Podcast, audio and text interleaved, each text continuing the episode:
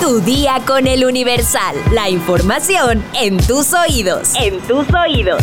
Hola, hoy es viernes primero de marzo de 2024. Hace unos días aquí en este podcast hablamos del queso Oaxaca. Perdón, perdón. Del quesillo. Ok, bueno, perdón. Del queso de hebra, como sea. ¿Sabes quiénes no deben comer queso? Descúbrelo al final de este episodio. Mientras tanto, entérate. Elecciones 2024.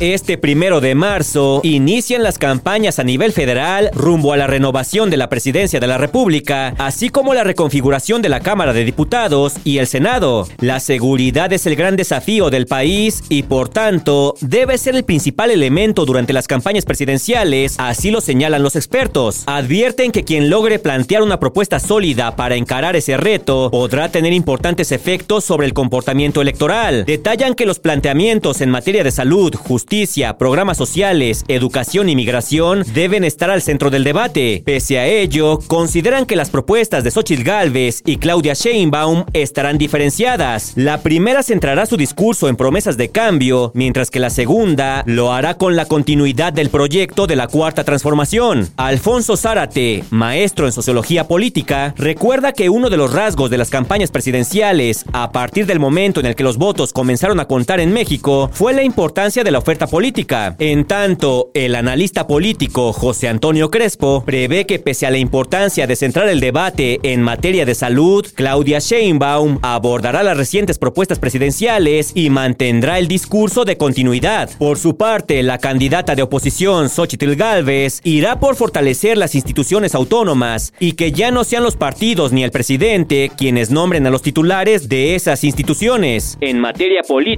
están ofreciendo exactamente lo contrario que Claudia. Afirma Crespo. Cristian Carrillo Barrientos, analista político, menciona que en el caso de los órganos autónomos, la ex jefa de gobierno Claudia Sheinbaum impulsará la propuesta del presidente de desaparecerlos. Agrega que la inseguridad será otra vertiente de las campañas presidenciales y ambas candidatas plantearán la continuidad de la Guardia Nacional, pero con la diferencia de aceptar o no la participación del ejército. Sobre Jorge Álvarez Maínez, la politóloga e internacionalista Arlene Ramírez Uresti señala que fungirá como un candidato antena, que quitará votos a Xochitl Galvez y que buscará capitalizar la inversión y la infraestructura que ha llegado a Nuevo León. Pese a ello, augura que su discurso dirigido a la juventud no será suficiente. Finalmente dice que, sin duda, los temas de seguridad y crecimiento económico son los que pudieran llamar más la atención y quien plantee acciones muy concretas para revertir estos dos yugos que están lastimando mucho a la población mexicana tendrá cierta ventaja. El candidato de Movimiento Ciudadano, Jorge Álvarez Maínez, nombró a Agustín Torres, exregidor de Coatzacoalcos, como coordinador de finanzas de su campaña. Con este nombramiento, Álvarez Maínez ha presentado a cuatro integrantes de su equipo hasta el momento. Arrancará oficialmente su campaña este viernes primero de marzo en Lagos de Moreno, Jalisco.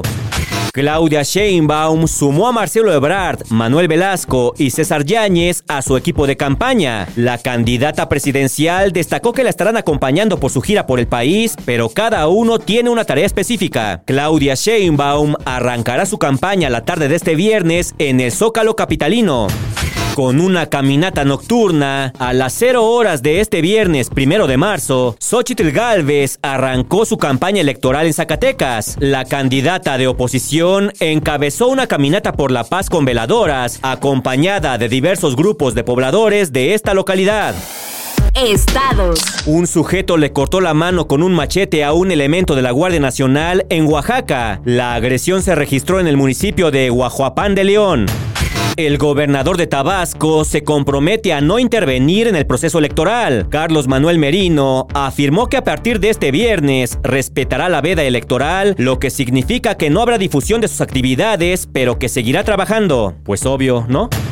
Localizan sano y salvo a joven integrante de la familia Levarón desaparecido en Chihuahua. Bryce Wilford Levarón, de 19 años, fue localizado en la calle 3 del Campo, número 4 de la colonia El Capulín, en el municipio de Nuevo Casas Grandes.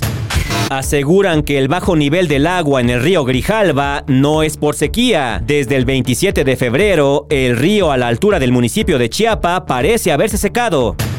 Captan a monos araña en calles de Sitzantún, Yucatán. Se presume que por la sequía y la pérdida de su hábitat natural, buscan alimento en las casas del pueblo. Mundo. Fiscal que investiga a Donald Trump pide iniciar juicio por documentos clasificados el 8 de julio. De salir adelante, la propuesta del fiscal afectaría de lleno la campaña de Trump y a la propia Convención Nacional del Partido Republicano, en la que se confirmará oficialmente quién será el candidato republicano a la presidencia. Nayib Bukele recibe la credencial de presidente electo de El Salvador. El vicepresidente electo, Félix Ulloa, también recibió su credencial en un acto celebrado en el Teatro Nacional de San Salvador y transmitido en una cadena nacional de radio y televisión. Incendio en la capital de Bangladesh deja al menos 43 muertos. Los bomberos lograron controlar el incendio en dos horas y según las autoridades fueron rescatadas 75 personas. En Dana Point, en el condado de Orange, en California, una mansión de 16 millones de dólares se encuentra en riesgo de caer a un acantilado y su dueño dice que no se va. Una serie de tormentas provocaron deslizamientos de tierra que afectan tres casas, incluyendo la de Louis Brueggemann, un radiólogo de 82 años que se niega a dejar su hogar. El presidente de la Cámara Baja de Estados Unidos menciona que México hará lo que nosotros le digamos que haga. Mike Johnson criticó al presidente Joe Biden por negarse a tomar medidas para frenar la migración. Oílo, pues este.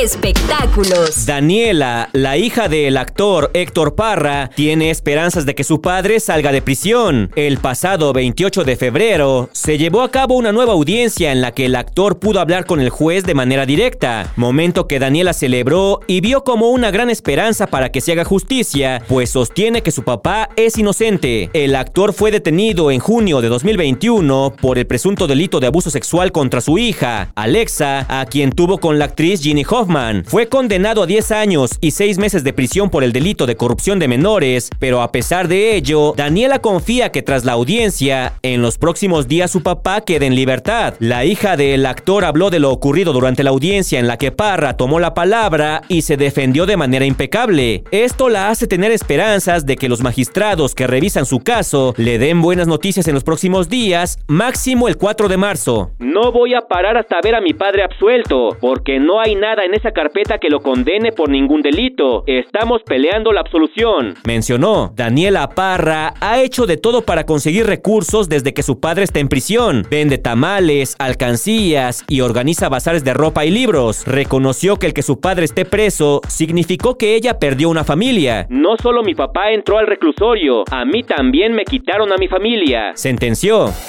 El queso es uno de los alimentos de origen animal más consumidos en el mundo. Tan solo en México, el consumo de queso nacional es de más de 400 mil toneladas. Es decir, los mexicanos tienen un consumo por persona de entre 2.1 y 6 kilogramos de queso al año. Esto de acuerdo con cifras de The Food Tech. Pese a su alto consumo y múltiples beneficios como brindar calcio al cuerpo y ayudar a la absorción del mismo mediante las vitaminas A y D, así como ser una gran fuente de proteínas de alta calidad, hay algunas contradicciones que impiden que todas las personas puedan consumirlo. En primer lugar, las personas hipertensas. Debido al alto porcentaje de sodio con el que está compuesto el queso, las personas que sufren de una presión arterial alta no deberían comerlo. Lo mismo sucede con quienes llevan dietas libres de sodio, por ejemplo, pacientes con insuficiencia renal crónica u otras enfermedades graves del hígado. Las personas que padecen de cardiopatías también deberían evitar los quesos, ya que tienen tienen un exceso de grasas saturadas en su composición. Esto eleva los niveles de colesterol malo en las arterias, así como de triglicéridos, provocando ataques al corazón. Aunque hay versiones de queso sin grasa en el mercado, como el queso fresco, el ricota o cottage, estos, por otra parte, pueden aumentar los niveles de sodio. Y por último, los intolerantes a la lactosa. Sobra decir que las personas que no pueden procesar la lactosa deberían evitar el queso, ya que el ingrediente principal es la leche de vaca, lo que te podría ocasionar inflamación del estómago, náuseas, dolor de cabeza, mareos, vómito y diarrea. Así que ya lo sabes, si tienes alguno de estos problemas, es mejor que evites el queso. Si quieres más información, consulta nuestra sección menú en eluniversal.com.mx.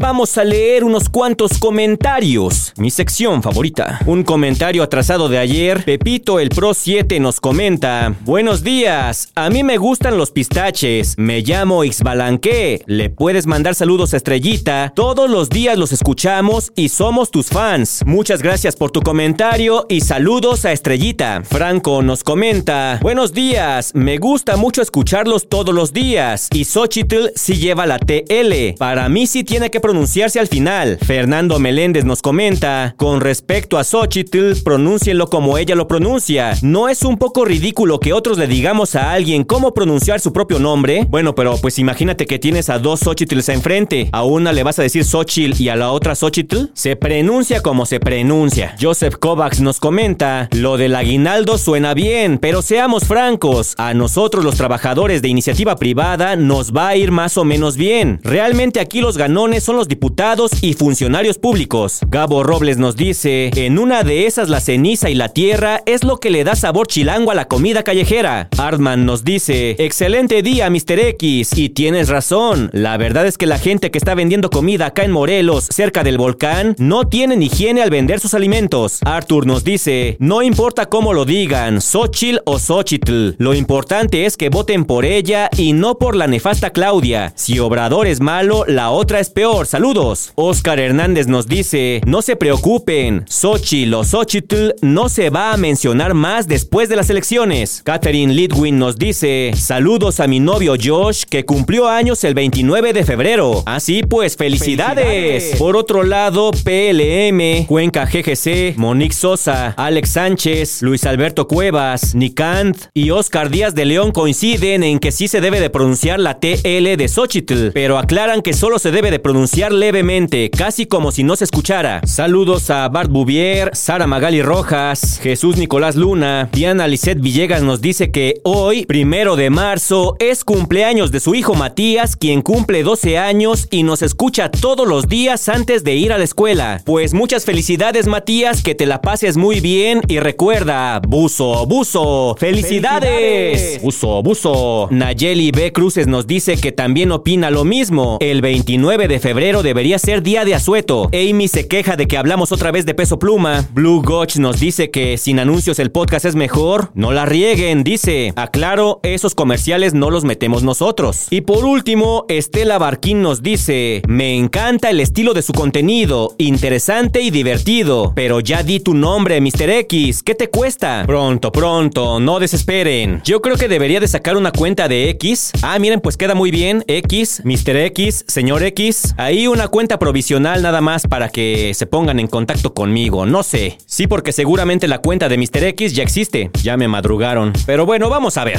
Por hoy ya estás informado, pero sigue todas las redes sociales del Universal para estar actualizado. Comparte este podcast y mañana no te olvides de empezar tu día. Tu, día, con, el Universal. ¡Vámonos! Tu día con el Universal. La información en tus oídos. En tus oídos.